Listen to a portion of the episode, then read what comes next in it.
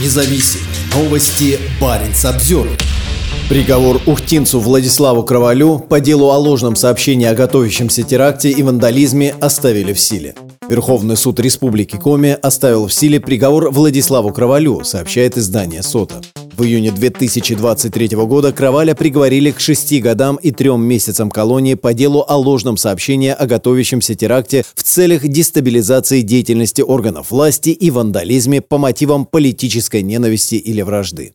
Согласно обвинению, 25 сентября 2022 года мужчина позвонил в военкомат и сообщил о готовящихся поджогах в Ухте, в Ухтыле, Сосногорске. Незадолго до этого Кроваль увидел в списке мобилизованных в Коме имя своего старшего сына, сообщает УВД-инфо. Вандализм по мотивам политической ненависти и вражды Кровалю вменили в связи с тем, что летом он, по версии следствия, испортил баннер с литерой Z на местном дворце культуры. После возбуждения уголовного дела Кроваля заключили под стражу, но вскоре перевели под домашний арест в обмен на переквалификацию обвинения в части ложного сообщения о готовящемся теракте на более тяжкую статью, пишет Сота. В мае этого года активист снова попал в СИЗО из-за нарушения условий домашнего ареста.